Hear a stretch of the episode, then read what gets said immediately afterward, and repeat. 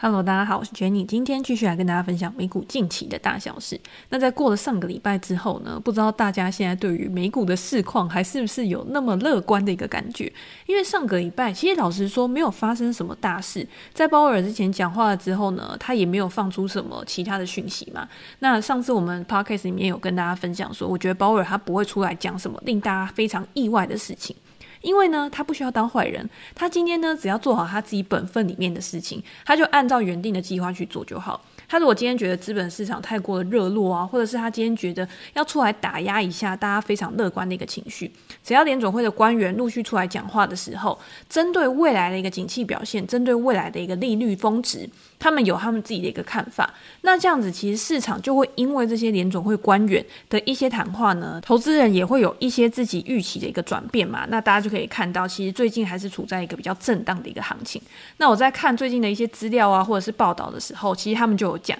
现在整个市场呢，像之前是如果是坏消息的话，大家就会觉得是好消息嘛。如果是好消息的话呢，因为经济好，就会代表说未来可能会升息或什么之类的，所以就会变成是让市场下跌的一个坏消息。可是呢，到了现在这个情况，到了现在这个状态之后，有一些人去担心说未来会有可能经济衰退，有一些人会担心说未来的通膨不会消退，它可能又会反转，又会重新的开始往上升。所以呢，现在没有消息，反而就是一个坏消息。那要怎么样去解决当前的一个市况？要怎么样去解决当前这个不上不下、不进不退的一个情况呢？就是下个礼拜的 CPI 嘛。如果今天 CPI 出来呢，表现又是优于市场的预期，或是低于市场的预期的话，可能就会有一个新的趋势奋起。那我会觉得投资人有的时候就是很矛盾，因为呢，你手上有单，或是你手上没单的时候，大家也会去预测未来的行情会怎么走嘛。那我自己呢，是不会处在一个完全空手的一个状况，所以你一定是。对于现在的盘势，你一定有一个自己基本的主观认知，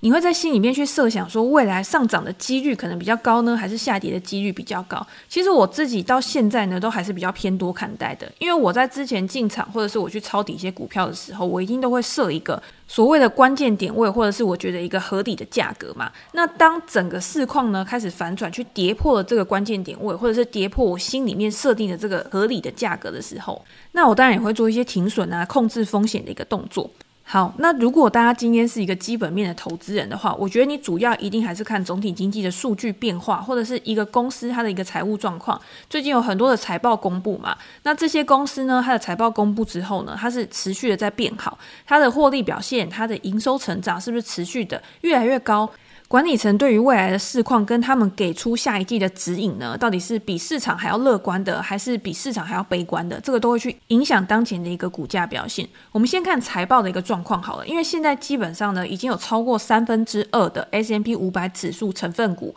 都已经公布了他们去年第四季的一个业绩表现了。其中呢，有百分之六十九的公司，他们的获利都是超出市场预期的。大家听到这个数字的时候，应该会觉得说六十九个 percent 感觉还很多啊，至少还处在一个合格以上的一个数字嘛。但是呢，这是低于过去四个季度七十六 percent 的一个平均水平。这个在我们上次的 podcast 里面有讲到，因为它就会随着标普五百的公司持续的去公布之后呢，去调整它这个平均值。那因为在过去这一段时间呢，有可能在疫情之后，有些公司它持续的成长嘛，它是一个疫情之后的复苏股票，又或者是呢，它在缺货或是供应链的问题，导致它的供需还是比较不平衡。那当供给变少，然后需求变多的时候呢，一样去可以支撑它的一个营收跟获利的一个表现。但是到了这一季之后呢，你会看到供应链的问题啊，甚至是对于未来的经济衰退的风险增加。所以不管今天是消费者或者是企业，他们都开始保守支出了。我们可以看到大型的科技公司，他们在公布他们的财报的时候呢，像是云端服务商 Amazon 或者是微软，他们也在他们的财报里面就会告诉大家嘛，他们今天是提供基础设施的，等于就是一个包租公的角色。那包租公呢，就有很多的房间，很多的房子想要去租给他们的客人。可是今天客人呢，因为他手上没有钱嘛，所以他可能会节约支出，他可能去找比较便宜的，又或者是呢，他原本额外要扩张的，他就把它抵赖掉之后了，所以。Amazon 或者是微软或者是 Google，他们都有说，他们这些支出放缓对他们是有造成影响的。而且现在就是在一个比较逆风时期的时候，他们去思考的也不是他们可以赚多少钱，他们可以获利多少，怎么样去提升他们自己的获利能力，而是去告诉客户说，哎，你要怎么样用更高效的成本啊？你要怎么样去降低你自己的支出啊？那这样子会造成什么样的影响呢？这些公司它就是看长不看短。我现在呢，先告诉客户，我要怎么样让客户可以感受到最好的体验。那未来呢，如果今天景气好的时候，如果今天景气开始复苏，这些客户他又有需求了。那是不是你在先前建立的这种信任感、忠诚度呢？到最后就会变成一个很美好的一个结果。所以呢，有的时候大家在看公司的财报的时候，或者是你在看公司管理层他们在说什么的时候，你也可以用一种比较商业的角度，而不是完全是一个投资人的角度。我一直要跟大家讲一件事情，就是如果你今天呢，完全就是以一个投资人的角度在看一家公司，在看你自己的投资的时候，其实你看到真的就是只有利润而已。在某个程度上面呢，投资人他确实是可以这样做，没错。但是呢，这样做对你投资的公司来说是不是最好的？那又是另外一回事。今天投资人他不用承担老板的责任嘛？以前我们就有讲，如果你今天是开一家店、开一家公司的时候，你今天有很多的责任，你不是只是买卖股票而已。那今天有那么多的责任，你在做决策的时候呢，你一定就会有很多不一样的一个考量。那如果今天是投资人的话，你只要觉得这家公司它营运不善，它效率不好，那我今天就把股票卖掉，我就去买别家公司就好了。但是如果你今天是老板的话，我第一个想的绝对不会是关掉公司嘛，我第一个想的一定是我要怎么样去提高我的成本效率，我要怎么样去降低我的开支，我要怎么样让我现在的一个状况可以好转，撑过这个逆风期之后呢，我在未来就可以有一个更好的一个发展。或者是到未来景气复苏的时候呢，我再重新招聘啊，我再重新去投入这些资本支出，再重新去投资，其实都还是来得及。最重要的是撑过最不好的时期，所以这个是投资人跟做老板的啊，其实最大的不一样。那如果今天你想要长期投资的话，我们当然还是要从一个比较商业的角度去看这家公司嘛。好，那回到我们刚刚讲的财报，因为我们刚刚还是用比较客观的数字，就是告诉大家说这一季的获利表现呢，就是比之前还要再差一点。那原因呢，当然就是很多逆风啊，或者是很多那种跟景气相关、不确定性因素相关的。而且，如果以每股盈余啊、成长率来讲的话，其实也都是二零二零年以来呢，真的是比较差的一个时期。那我们自己要想的就是说，这个时间呢、会维持多久？这样的一个状况呢，到底是不是长久的？它是整个结构性的改变呢，还是只是因为当前的一个经济循环？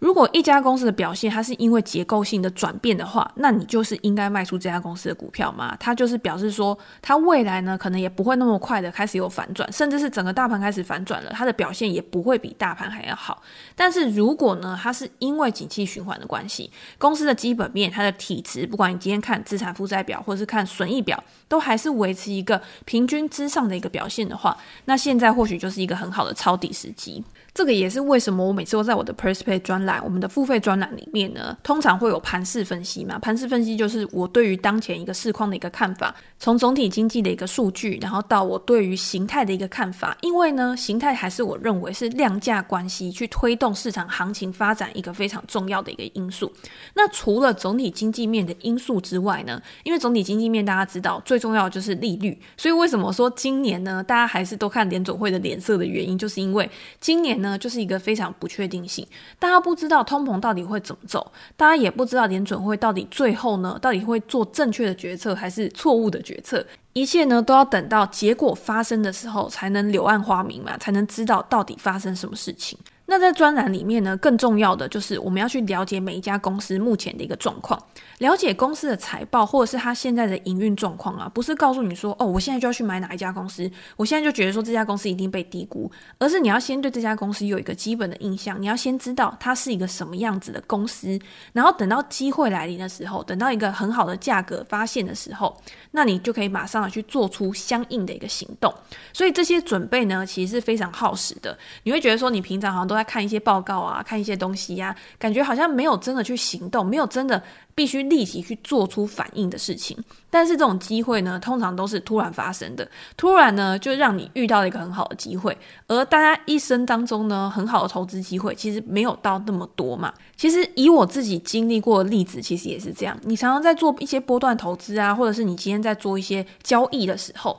你会觉得说，大多数的交易啊，你的报酬率大概就是平均就是在那个水准，可能二十趴、三十趴这样子。但是呢，如果你今天有抓到几个大的，通常那种大的跟你的平均水准，它的差异都会非常大。它可能可以让你赚到好几倍，但是呢，这种机会是非常非常少的，而且你不一定每一次你都可以做到那样的一个行情。那你说中间进去可不可以？你说中间我再进去做，然后再做一个波段，然后再赚到中间的一个价差，其实也是可以。但是如果你今天平常有准备的话，你可以抓到一个非常大的波段。其实，在过去这几年，过去这十年，有非常多，包括像美元啊、欧元啊之类的，或者是公司的表现，其实呢，都有可能去创造财富重分配的。一个机会，我觉得讲财富重分配可能也不是那么的合理，因为通常财富重分配呢都是一个大崩盘嘛，譬如说零八年啊、二零年啊，那二三年会不会也是一个财富重分配的机会？就是让你有机会可以去抄底，有机会可以赚到一波比较大的，通常大家都会说一口吃成胖子的一个机会。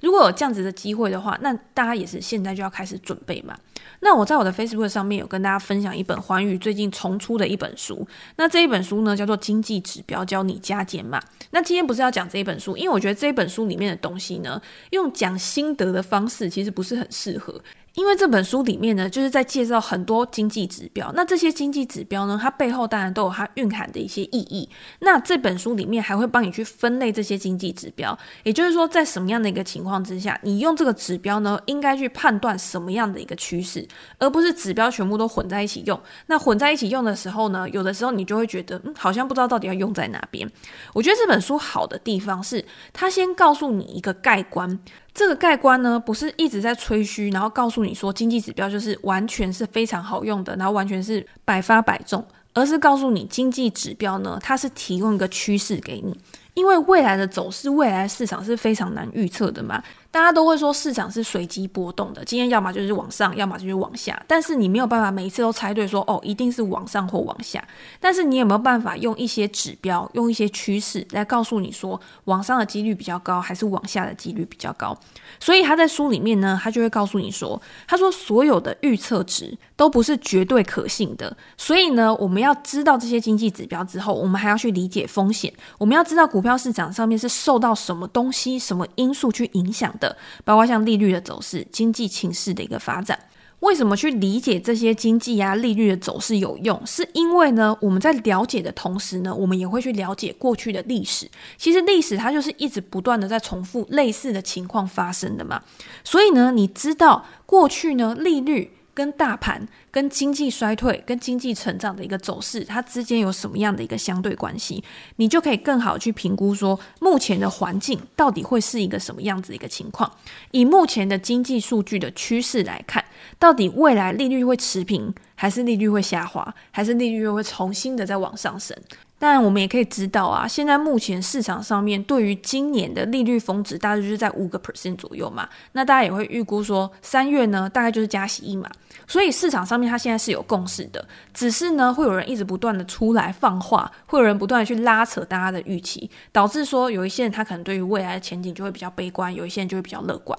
但是我也要提醒大家一件事，就是今天为什么去观察这些经济指标很重要，是因为大家有没有发现，联准会永远。都是走在这些指标之后的。他当初告诉我们说，通膨是暂时的嘛，通膨不是不可控制的，到之后呢就会开始慢慢趋缓。是因为当时的一个状况呢，其实不会让他去笃定说未来通膨就是会上升。当然后续有很多额外的因素，包括还有俄乌战争的一个影响，所以他知道守不住了，所以他开始要去应对这个通膨的时候，他是晚于现实的一个情况的。通常呢，这些政府的政策，他不会很快的去预期说未来会发生什么事，他一定是看不管是经济数据，不管是实际的状况，他到底你怎么样的发展，然后他再去想一些应变的措施，去应对当前的一个经济环境。所以在这本书里面呢，他就会告诉你说，那你要去衡量总体经济的活动指标，那有哪些？那如果今天经济受到影响了，那一定是消费者的活动、消费者的消费啊，或者是企业的投资啊，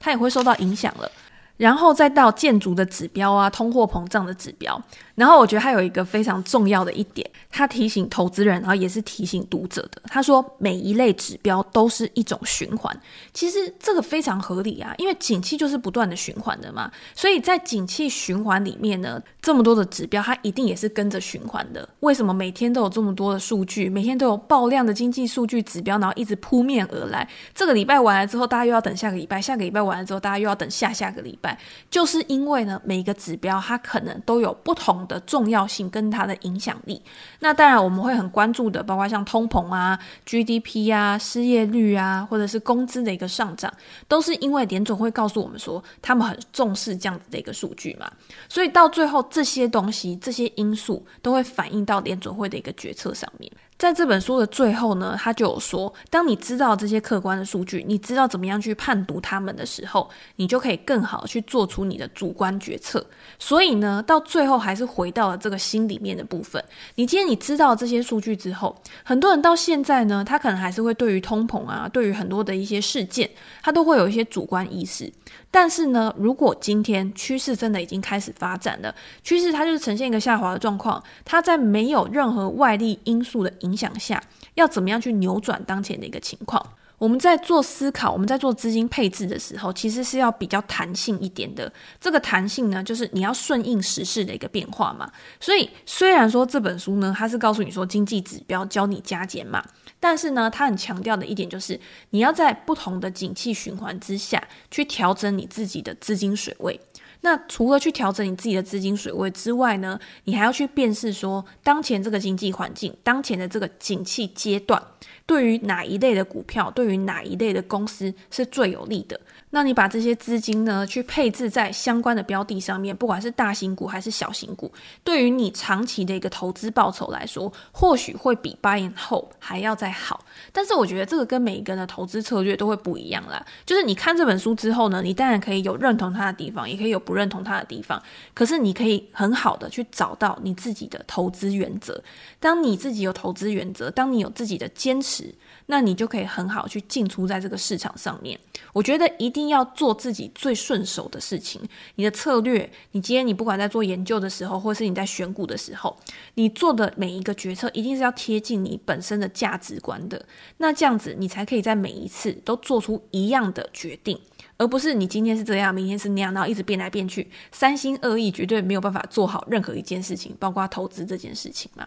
好，那下个礼拜的 CPI 呢？我们又要回到 CPI 上面，因为看书的重点是什么？看书的重点就是我可不可以把书里面的内容去真的印证在我们自己的投资决策上面？所以我们要去看的就是说，下个礼拜的 CPI 到底会怎么样？到底会是一个什么样的一个发展？这边比较有趣的就是今年啊，就是从这一次一月的 CPI，其实它会有一个调整。就是美国的劳工局呢，它现在就是每一年都会调整一次 CPI 消费者物价指数的权重。那根据美国人的消费习惯呢，去调整每一个类别在指数中的权重，去更好的反映现况。所以在这一次的调整之后呢，它下调的是什么？它下调就是二手车的权重，上调的住房的一个权重。那大家都知道嘛，现在这个阶段呢，跟疫情之后相比，其实二手车的价格已经下调蛮多的。虽然说最近一月的时候呢，二手车价感觉又好像上涨了一点，好像是二点五个 percent 到三个 percent 之间吧。但是呢，如果你以跟去年同期相比的话，它还是下降了十个 percent 以上。那有一些人看到这个二手车的价格又在重新的上扬之后，也会比较担心，就是说，诶，它对于通膨的一个影响啊。但是在调低权重之后呢，它的影响可能就不会像大家想的那么大。但是呢，它有一个东西就是把它调高了嘛，就是我们刚刚讲的住房成本，也就是业主的等价租金的一个权重把它调高了。那从原本的三十三个 percent 左右，然后上调到三十四以上。那我们也知道，就是说住房成本呢，一直在过去都是推升 CPI 一个很重要的一个推动力，而且它也是占比最高的。所以呢，在调整之后呢，有没有可能会去拉高一月的一个 CPI 数据？因为以新的这个权重、新的这个计算方式来看呢，确实是会拉高 CPI 的一个数据，所以这个也是市场会比较担心的。那不管怎么样呢，其实我觉得最近可能真的因为没有什么大事嘛，在之前非农强于预期之后呢，其实市场它没有非常极端的一个反应。那下个礼拜的一个 CPI 数据呢，会不会就是会有一个比较大的一个反应？这个就是市场它会比较关注、比较期待的。那我们刚刚也有讲，现在市场上面有很多人呢，对于未来的通膨压力还是感到悲观。虽然说你可以看到过去这一段时间呢，我是说上个礼拜的之前，其实市场对于未来的前景是很乐观的嘛。包括像消费者信心指数，其实也是往上升的。股市的反弹呢，当然也会有利于带动这个信心指数的一个上升。但是呢，上个礼拜另外一个数据就是大家对于通胀的预期其实是有回升的，也就是说，大家对于未来的一个通胀呢，它的一个预期又会比较高了。那当然也是受到，我觉得不管是油价啊，或者是其他一些有一些原物料，它在过去这一段时间呢，它的价格好像也有开始反弹了。我们来讲一下油价好了，因为我觉得油价可能是现在大家呢还是会觉得比较不确定性的。因为如果我们看过去的高点嘛，我记得是去年大概七八月的时候，那个时候油价有在创高，但是从那个时候开始呢，油价就是一路的下滑，到年底大概十一月的时候呢，就开始进入了一个区间震荡。所以大家会想说，到底是什么原因还可以让油价撑在那边？如果今天油价撑在那边的话，那又有一个万一，那有没有可能又把油价再重新带上去？那市场对于油价的上涨呢，当然也会有很多不同的一些推论，或者是他会去总结几个因素。第一个因素呢，当然就是中国，中国经济重新开放。你之前因为疫情的关系呢，所以你封城啊，或者是你没有办法去工作，没有办法去有正常的一个运作的时候，那当然对于原物料的需求就会趋缓。那今天中国它本来就是一个发展中的国家，所以它对于原物料的需求一定是很大的。今天它解封了，所以它开始解封之后呢，就会让市场觉得说，经济的复苏会带动油价的一个反弹，就有可能会再次的造成通膨的一个压力。那第二个呢，是供给面的一个因素，大家可以看到很多的石油巨头在过去公布财报之后，他们的利润还是创下新高。但是呢，他们在获利创新高的同时呢，他们在财报会议里面通常口径一致的，就是大多数的人，他们都会说：好，我今天呢可能会回购股票，我今天可能会发放股息，但是呢，我没有要再做很积极的额外投资，或者是去开采啊之类的。因为呢，他们这些能源巨头，他们也开始慢慢去朝向替代能源发展，所以在这样的一个情况之下呢，也有市场上面的一些分析师，他们认为说，今天连这些能源巨头，他们都开始去转移他们的一个营运重心了。那今天石油的供给、能源的供给是不是就会开始下滑？那当供给下滑的时候呢，需求现在目前还是持续的在上升，那也有可能去支撑油价的一个表现。好，那还有一个就是上个礼拜才刚发生的，就是俄罗斯嘛。俄罗斯它公布说，它从三月开始，它的石油就要开始减产五十万桶一天。那在这个消息公布之后呢，油价就是开始狂喷嘛。你说虽然到最后它当日呢是没有收在最高点，但是这个消息呢基本上就是已经激励了油价。那就要看下礼拜呢有没有其他的一些因素，或者是其他的一些动能去支撑油价往上继续反弹。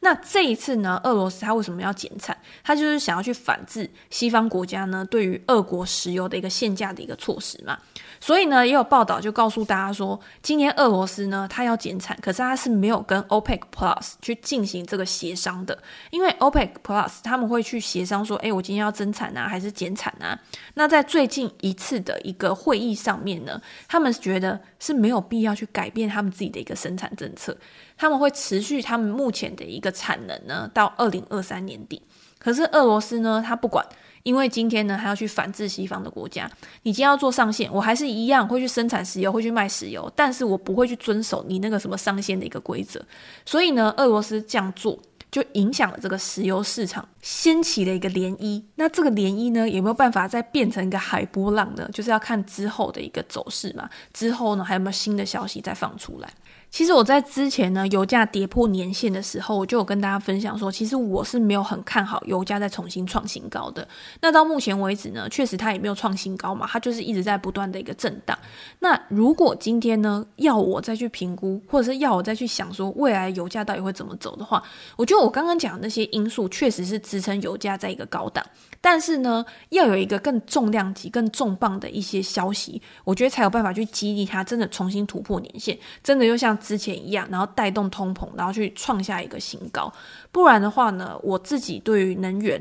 油价或者是相关的一些公司啊，我还是维持一个比较中立、比较保守的一个看法吧。那有一些人他可能会想要去投资能源股，他觉得说能源股就是支付比较好的股息啊，或者是或者是以目前的情况来看，至少他们还是可以维持一个比较稳定的一个获利。那我觉得这个也是 OK 的一个策略。但是呢，如果下个礼拜的 CPI 如果未来的通膨不如预期的话，那有没有可能真的会去引导市场的情绪朝向一个更乐观的一个发展？市场会预期说未来联总会的一个升息举措，它可能会维持在一个比较平稳，甚至是开始会有一些放松的一个态度的时候，那对于之前已经跌烂、跌到非常烂的一个成长股呢，搞不好就会有更好的一些利多的激励。然后有一些公司呢，可能也是大家比较喜欢的，因为我觉得。目前看起来呢，台湾的投资还是比较喜欢美国的科技股嘛。那这些科技股呢，因为他们的一个估值受到利率的因素影响是比较大的。那未来呢，其实只要在利率趋缓或者是下调的一个情况之下，预期之下。那对于这些好的成长股来说，我觉得还是会比较好的。那就是留给大家自己去判断，或者是大家也可以到我的 Perspective 专栏，然后去看我写的一些关于美股财报或者是公司的一些文章。我会把链接放在资讯栏。那今天呢，就先跟大家分享到这边。如果大家有任何的问题，或者是想要讨论的主题的话，也欢迎留言给我评价。我们在之后的 Podcast 可以再拿出来跟大家做一个讨论。那今天就先这样喽，拜拜。